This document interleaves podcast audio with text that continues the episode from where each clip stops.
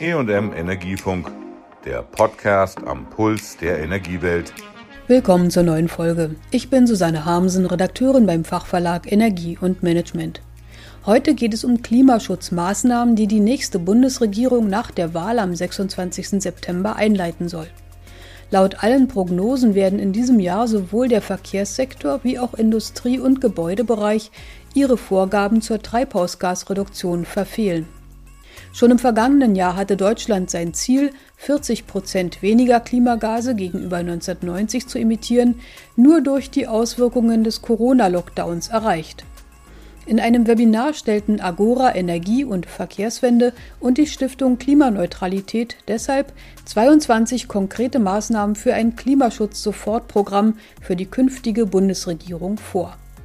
Die internationalen Verpflichtungen des Pariser Klimaschutzabkommens und nicht zuletzt das Urteil des Bundesverfassungsgerichts vom April gelten für jede neue Regierung, gleich welcher Zusammensetzung, sagte Rainer Barke, Direktor der Stiftung Klimaneutralität. Es gibt jetzt einen breiten Konsens unter allen koalitionsfähigen Parteien, nach der Bundestagswahl dafür zu sorgen, dass wir als Zwischenziel für 2030 die minus 65 Prozent erreichen. Das ist eine große Herausforderung, aber die kann bewältigt werden, wenn nach der Bundestagswahl erstens entschieden und zweitens schnell gehandelt wird. Wir sind jetzt nicht so arrogant zu behaupten, dass die 22 Punkte unseres Sofortprogramms alternativlos wären. Aber die Alternativen sind eben auch nicht beliebig. Ohne einen schnellen und entschiedenen Umbau des Stromsektors wird es nicht gehen.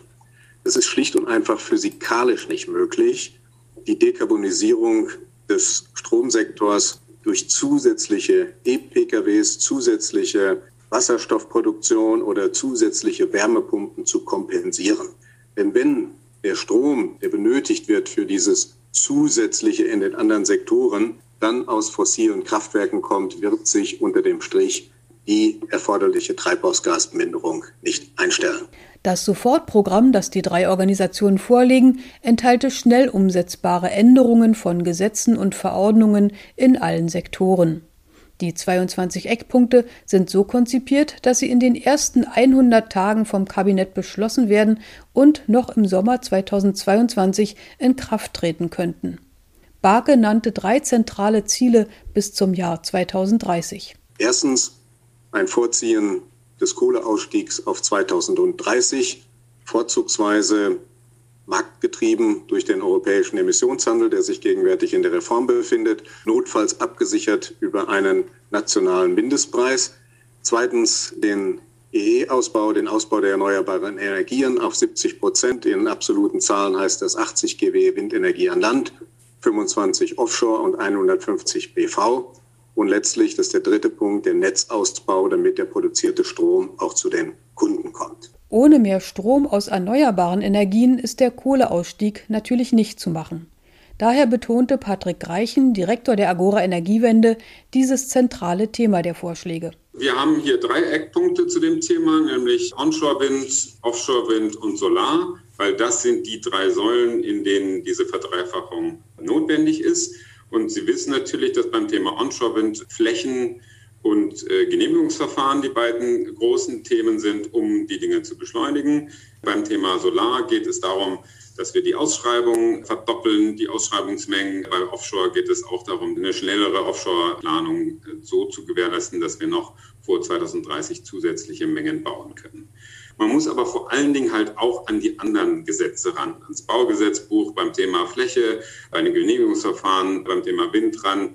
Und das ist die neue Denke, sage ich jetzt mal, dass ich nämlich da holistisch rangehe und überall da, wo Blockaden herrschen, sei es beim Thema Fläche, sei es beim Thema Genehmigungsverfahren, mir sehr genau angucke, wo wir die lösen.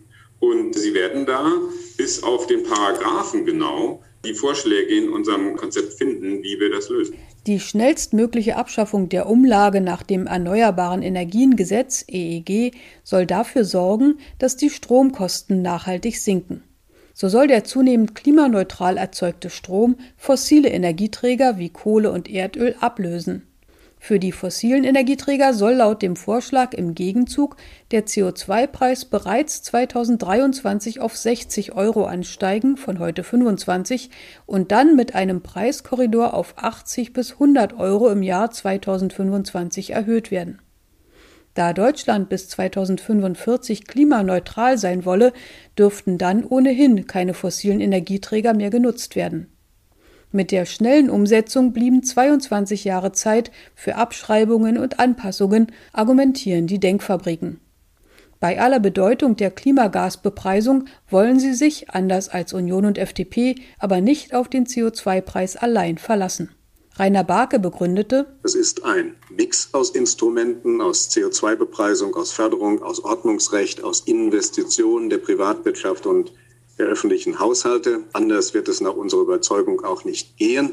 Das eine Instrument, das ja von einigen propagiert wird, nämlich der CO2-Preis, das kann man nur fordern, wenn man entweder im Elfenbeinturm der Wissenschaft sitzt oder in der Opposition.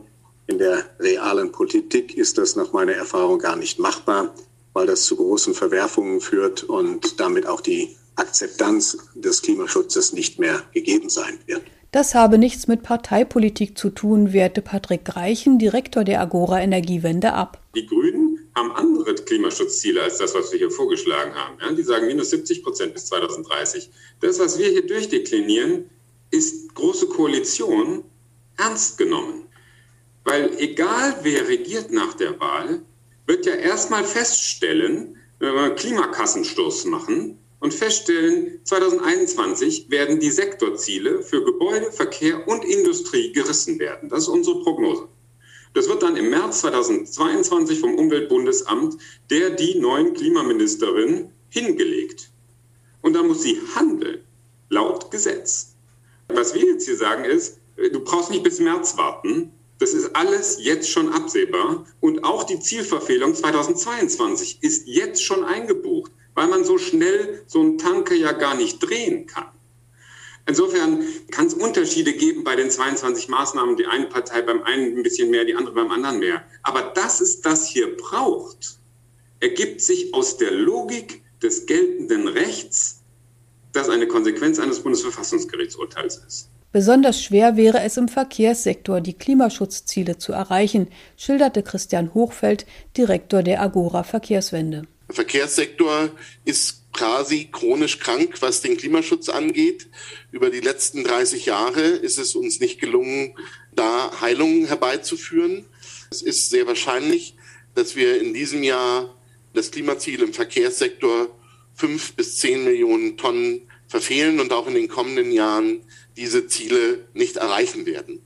Deswegen möchten wir hier mit dem Sofortprogramm für den Verkehrssektor so etwas wie ein kurzes Erste-Hilfe-Paket vorschlagen. Denn man darf eins nicht vergessen, seit Festlegung des äh, Klimaschutzprogramms der Bundesregierung Ende 2019 ist der Bundesregierung klar, dass der Verkehrssektor die Ziele um mindestens 30 Millionen Tonnen verfehlen wird. Das haben Gutachten des Bundeswirtschaftsministeriums und des Bundesumweltministeriums unabhängig voneinander festgestellt. Aber seitdem ist nichts passiert, ein neues Programm aufzulegen. Dementsprechend beschäftigen sich etliche der vorgeschlagenen Maßnahmen mit diesem Bereich. Das könnte für deutsche Autofahrer einiges ändern, erläuterte Hochfeld. Dann brauchen wir auf der einen Seite Maßnahmen, die schnell wirken, aber vor allen Dingen auch Maßnahmen, die weitere Lock-in-Effekte und damit auch Fehlinvestitionen, die von Rainer Barke angesprochen worden sind, vermeiden. Dementsprechend unterscheiden wir zwischen fünf Kategorien. Das ist die Anpassung der fiskalischen Instrumente, die insbesondere auf die Fahrzeuganschaffung hinwirkt. Das heißt, die Umwandlung der wenig lenkend wirkenden Kfz-Steuer in ein lenkungsfähiges Bonus-Malus-System. Das lässt sich innerhalb der ersten 100 Tage umsetzen. Das Gleiche gilt für die Anpassung der Dienstwagenregelung, die nur noch ähm, eine steuerliche ähm, dann Begünstigung für elektrische Fahrzeuge oder elektrisch betriebene Fahrzeuge vorsieht und ein Abschmelzen des Dieselprivilegs auf dem Kraftstoffpreis. Der zweite Punkt ist, dass wir zusehen, dass wir die Investitionen in die Ladeinfrastruktur beschleunigen, aber auch so sicherstellen, dass wir möglichst schnell nicht nur dumme Ladesäulen aufbauen, sondern auch smarte, intelligente Ladesäulen aufbauen, die dann die Verbindung des Energiesystems und des Verkehrssystems in Zukunft zulassen, um möglichst rasch einen weiteren Klimaschutzbeitrag zu leisten. Die drei Denkfabriken haben sich außerdem für ein schnelles Tempolimit ausgesprochen, nicht nur auf Autobahnen. Christian Hochfeld begründet. Der dritte Punkt ist die Reform des Straßenverkehrsrechts. Heute ist in Paris Tempo 30 flächendeckend eingeführt worden. Das ist etwas, was äh, sieben Kommunen mit uns gemeinsam auch äh, wünschen und geplant haben, aber was das Bundesrecht verbietet derzeit. Dementsprechend gilt es, die Straßenverkehrsordnung nach der Bundestagswahl so schnell wie möglich zu reformieren, um den Kommunen mehr Freiräume zu geben beim Umsetzen der Verkehrs- und Mobilitätswende auf lokaler Ebene. Und nicht zu vergessen, auch die Einführung eines Tempolimits von 130 auf den Bundesautobahnen, eine der sehr wenigen Maßnahmen, die keine Kosten verursacht und sich sofort umsetzen lässt, zwei Millionen oder bis zu zwei Millionen Tonnen Minderung sofort bringen kann. Das andere Sorgenkind der Klimaschutzpolitik ist der Gebäudesektor. Gerade hier brauchen Investitionen in Sanierung und Umstellung der Energieversorgung Zeit. Und sie sollen für Jahrzehnte halten. Dennoch beziehen die Denkfabriken diesen Sektor auch in die Sofortmaßnahmen ein, sagte Patrick Reichen. Was kurzfristig geht im Gebäudesektor ist sicherlich das Thema Ölkesselaustausch. Da ist der größte Hebel. Wir schlagen ja auch vor, dass ab 2024 keinerlei Ölkessel mehr auch nicht im Bestand eingebaut werden. Das heißt, wenn ich alle Ölkessel äh, durch Wärmepumpen ersetze, auch im äh, Bestandsgebäude, ist das der kurzfristig größte Hebel im Gebäudesektor. Und wir schlagen auch vor, dass man im Klimaschutzgesetz einen entsprechenden Automatismus einführt, dass wenn in einem Sektor das Sektorziel verfehlt wird, dann ist ein höherer CO2-Preis in diesem Sektor die Konsequenz automatisch, es sei denn, die Bundesregierung kommt mit anderen Maßnahmen, die eine ähnliche Wirkung haben. Um in den nächsten Monaten und Jahren teure Fehlinvestitionen zu vermeiden, müsste laut dem vorgeschlagenen Sofortprogramm das Ziel Klimaneutralität 2045 in allen privaten und öffentlichen Finanzierungs- und Investitionsentscheidungen berücksichtigt werden. Hierfür sollten die Nachhaltigkeitsberichtspflichten für Unternehmen und Finanzmarktakteure entsprechend ausgeweitet werden, schlagen die Denkfabriken vor. Das war die heutige Folge zum Klimaschutz-Sofortprogramm für die neue Bundesregierung von Agora Energie- und Verkehrswende und der Stiftung Klimaneutralität. Tschüss, sagt Susanne Harmsen. Das war der E&M Energiefunk. Bleiben Sie voller Spannung.